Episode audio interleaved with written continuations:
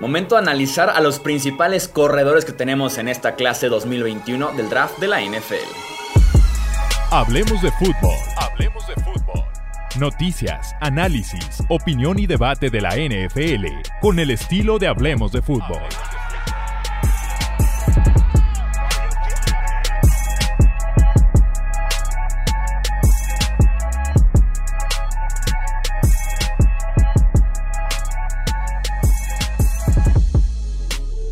¿Qué tal amigos? ¿Cómo están? Bienvenidos a un episodio más del podcast Hablemos de Fútbol. Yo soy Jesús Sánchez y es momento de platicar de la posición de corredor, una que sin duda alguna llama bastante la atención entre aficionados de la NFL. Para este draft tenemos muy buenos prospectos, así que es momento de analizar los principales nombres. Y para hacer eso me acompaña el buen Álvaro Rodríguez. Bienvenido Álvaro, ¿cómo estás? Tal, Jesús? Encantado de, estar aquí. Sé que la gente de Fantasy también estará tomando nota, ¿no? Que los running backs siempre suelen producir en el primer año. Así que que vayan apuntando nombres de cara a sus draft fantasy porque creo que de aquí van a salir jugadores muy productivos. Sí, no, y además una posición muy llamativa que sin duda alguna la gente se empapa de los nombres, entonces vamos a analizar quiénes son los mejores. Antes de iniciar con eso, un comentario breve general de esta clase de running backs. Ya saben los oyentes y, la gente que ve Hablemos de Fútbol que tú y yo no somos muy de draftear running backs en primera ronda, pero sí que es cierto y hay que decir que hay tres jugadores este año muy buenos que podrían salir todos, yo creo, al final de la primera ronda. Y tampoco criticaríamos mucho al equipo, que no.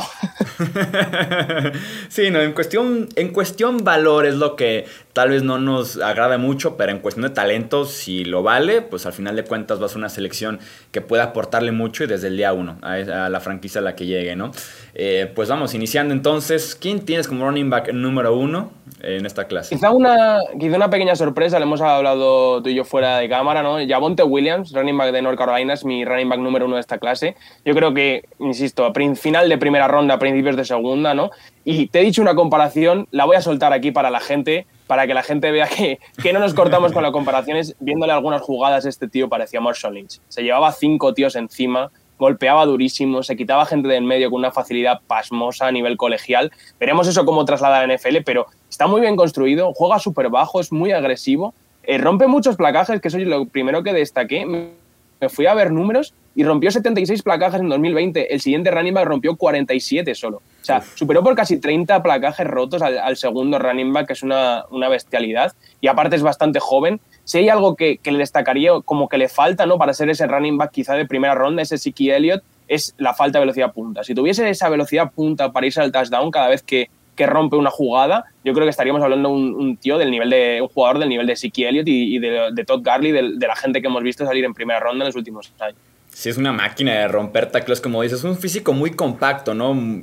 Pequeño en cuestión de altura, pero sí muy ancho en cuestión de los hombros, de musculatura. Y es por eso que rompe los tacleos tanto con fuerza como con elusividad. Tiene como ese doble eh, aspecto, un estilo agresivo para él también castigar al rival que se le acerque muy difícil de, derribar porque rebota los tacleos, porque juega también con muchísimo balance. En ese sentido, eh, me gusta mucho. Y lo que siempre decimos con corredores, nos gusta que produzcan, que tengan ese, ese muestra ya en el tape de su respectiva universidad, pero tampoco mucho desgaste. Y con Williams apenas 350 toques, así que tiene todavía muchísimo desgaste por delante para cuando llegue a la NFL. Y como dices, acelera muy bien en, ese espacio corto, pero no coincide con su velocidad a largo plazo. Creo que en ese aspecto sí se ve mucha la diferencia. Eh, y además tres drops en 27 pases atrapables, creo que no es la mejor estadística hablando de sus manos recibiendo el balón. Mm, sí, creo que además, coincidiendo con el otro running back del que hablaremos un poco más después, le quitó muchos pases ¿no? en terceros downs. Creo que es algo que sí que puede hacer, aunque como tú dices, esos tres drops en 27 balones que le lanzaron preocupan. Sí, creo que Javonte Williams. No estoy tan sorprendido porque también me gustó mucho. Estábamos contrastando ahorita eh, aspectos analizar con Williams. No me sorprenderá que fuera el primer running back seleccionado en el draft o el segundo. Creo que sí va a haber gente en la NFL que les va a gustar porque máquina de romper tacleos debe de funcionar también en el siguiente eh, nivel. En el puesto número 2 de tu top 5, ¿quién tienes? El puesto número dos es para Najee Harris, el corredor de Alabama. Y una de las cosas, lo primero que, has destacado tú antes, pero al contrario, hay que hablar de Najee Harris, es tanto la edad como la carga, ¿no? Mucha carga también, sobre todo en este último año. Y creo que ese sería el mayor punto negativo que, destacaría yo con, con Najee Harris. Lo que me gustó de él, muy buenas lecturas. Creo que es el running back, el corredor que mejor lee de esta promoción lo que ocurre, los bloques de la línea y cómo salir. Y también la gran mejora como receptor que tuvo en 2020, después del año 2019. Creo que este año sí que fue un factor en la ofensiva de Alabama, en el juego de pase. Y, creo que eso le hace un running back muy completo y, que al final creo que está en el mismo nivel un poco que Yabonte. Me echa un poquito más para atrás eso, la edad y la carga de trabajo tiene obviamente la gran ventaja de jugar detrás de la mejor línea ofensiva del colegial prácticamente año con año. Eso también a mí me parece una debilidad de él. Pero en fortalezas eh, tiene la paciencia para, para permitir que su línea ofensiva desarrolle los bloqueos, que se abran los carriles y pueda ahora sí ser decisivo con la elección que, que tome. Cambia muy bien de carril para poder a partir de ahí explotar en ese sentido. Me gusta mucho su estilo de un corte y arrancar es muy de la ofensiva de Alabama. Y como dices tú, buenas manos. Incluso tiene varias eh, recepciones espectaculares este año, ¿no? Que no solamente el típico eh, pasecito corto para deshacerse el ovoide, no, sino que también fue protagonista en ese aspecto en el juego aéreo de Alabama. Sí, lo usaron mucho, la ofensiva de Sarkisian tenía mucho utilizarle en el juego de pase y él respondió, y eso es importante, lo sabemos en la NFL de hoy en día. Yo con Harris lo tengo como mi running back 3. Me imagino que pudiera ser por ahí una diferencia en el orden. Eh, creo que por estilo, el durabilidad, los años que ya tiene, creo que hay cierto riesgo para que termine siendo un running back de poder en la NFL con el tiempo, que se vea más limitado en ese sentido. Y me parece mm, tirándole a malo cuando quieres tirar hacia el lateral, porque no tiene la velocidad ni la explosividad para poder rodear bien al defensivo, más limitado ante los tackles a como yo lo veo. Yo estoy, entiendo, además, porque me parece un jugador que juega un poquito alto, ¿no? Quizás también eso, comparación con Yabonte, después de ver a Yabonte, de hecho, un poco para atrás, y, creo que sí que le, costará, porque en la NFL le irá mucho a, las rodillas y, eso sumado a, la carga de trabajo, creo que, que puede ser peligroso. ¿Quién es tu corredor 3 de la clase? Pues mi corredor 3 es Travis Etienne, eh, el running back de Clemson, el corredor de Clemson. Eh, la comparación que le di, quizá un poco eh, a lo bestia, fue Chris Johnson, el, corredor de Tennessee. Creo que sí que no tiene esa velocidad a lo mejor punta, porque Chris Johnson es un extraterrestre, pero creo que puede ser el mismo estilo de jugador, ese capaz de anotarte en cualquier jugada, que es un peligro desde cualquier parte del campo. Y además, creo que tiene, es un grandísimo receptor para ganar yardas tras la recepción. En su carrera ha hecho casi 13 yardas tras la recepción por, recepción y creo que eso es importante. Sobre, sobre todo, cómo pasa desde cuando recibe a cuando empieza a correr, tarda un instante y enseguida se pone en modo romper placajes y en modo eh, conseguir yardas tras la recepción. Creo que eso va a ser de gran ayuda y entiendo perfectamente que, fuese tu running back 2, ¿no? que creo que es el que es, porque es un poco la diferencia entre allí y tienes qué tipo de jugador quieres en tu ofensiva. Sí, Etienne me gusta mucho porque es un running back muy completo.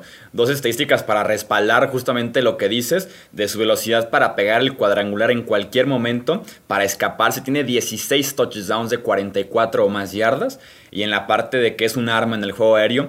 El año pasado 588 yardas recibiendo el ovoide, más que ningún otro corredor en la nación. Entonces es un corredor muy completo que eso sí, si lo quieren ver, analizar, les recomiendo más bien los partidos del 2019 que del 2020, porque en 2020 pierde a cuatro líneas ofensivas a la NFL y su efectividad se viene para abajo bastante feo. Sí, yo creo que se notó que, la línea era la peor con la que ha jugado en toda su carrera en Clemson, porque si hay algo que, me echa un poquito para atrás de Tien, creo que en espacios cortos ¿no? no es tan bueno a la hora de romper placajes, ¿no? crear detrás de la línea como es tras la línea. Una vez supera la línea es prácticamente imparable por cualquier jugador porque simplemente le supera por velocidad. Pero creo que atrás de la línea, si no le han abierto el hueco, me parece que tiene alguna carencia ahí. Sí, estoy súper, pero súper de acuerdo porque corriendo por el centro su visión disminuye, o sea, ese olfato del espacio se, nota que no es su especialidad y por lo mismo quiso extender muchos acarroces al lateral aprovechando la velocidad que sí tiene y no fue tan efectivo. Pero al final de cuentas, detrás de una línea ofensiva decente, me parece un running completo de tres downs. Mi orden sería Etienne en primer lugar, Javonte Williams en segundo y tengo a Najee Harris como el número 3. Vamos con tu running back número 4 de esta clase, Álvaro.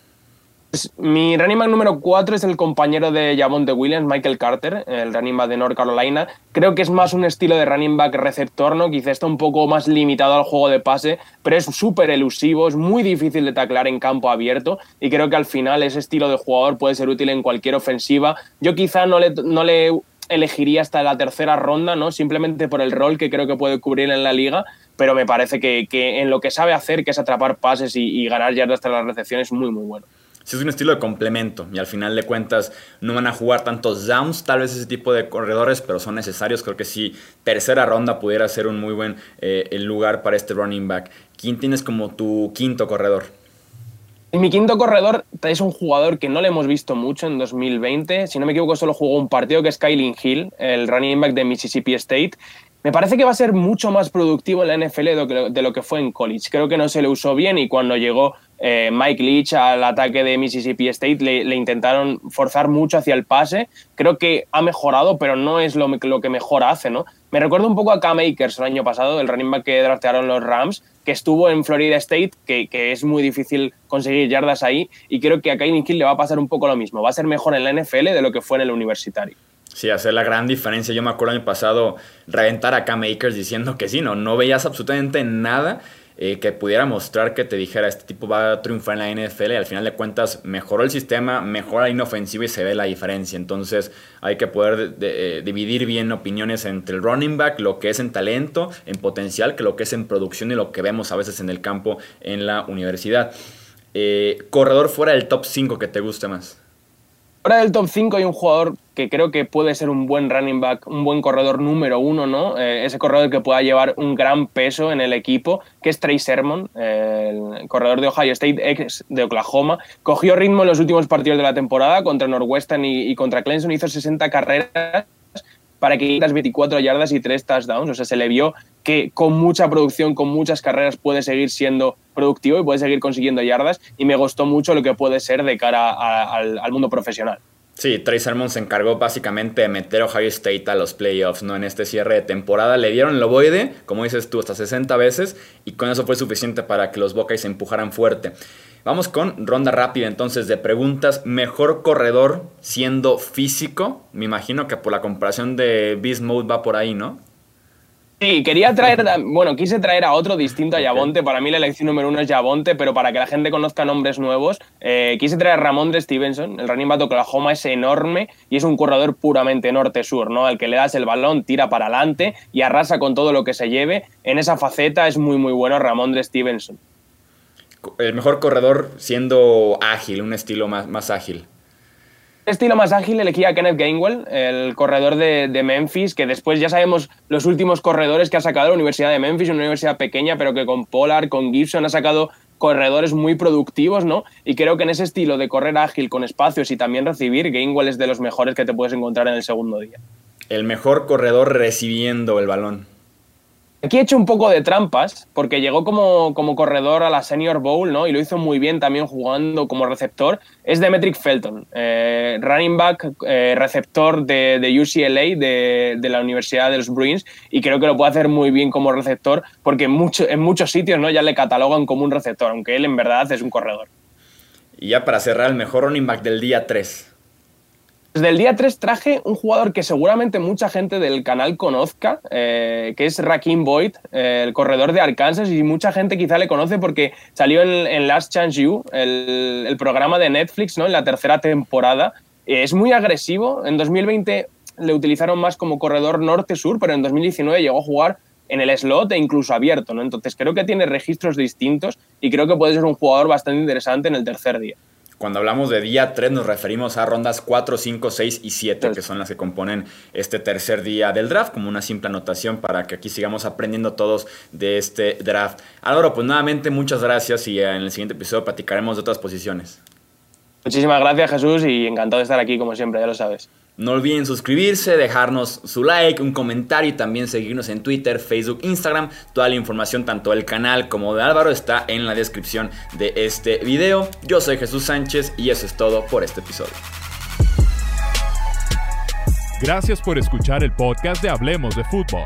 Para más, no olvides seguirnos en redes sociales y visitar hablemosdefutbol.com.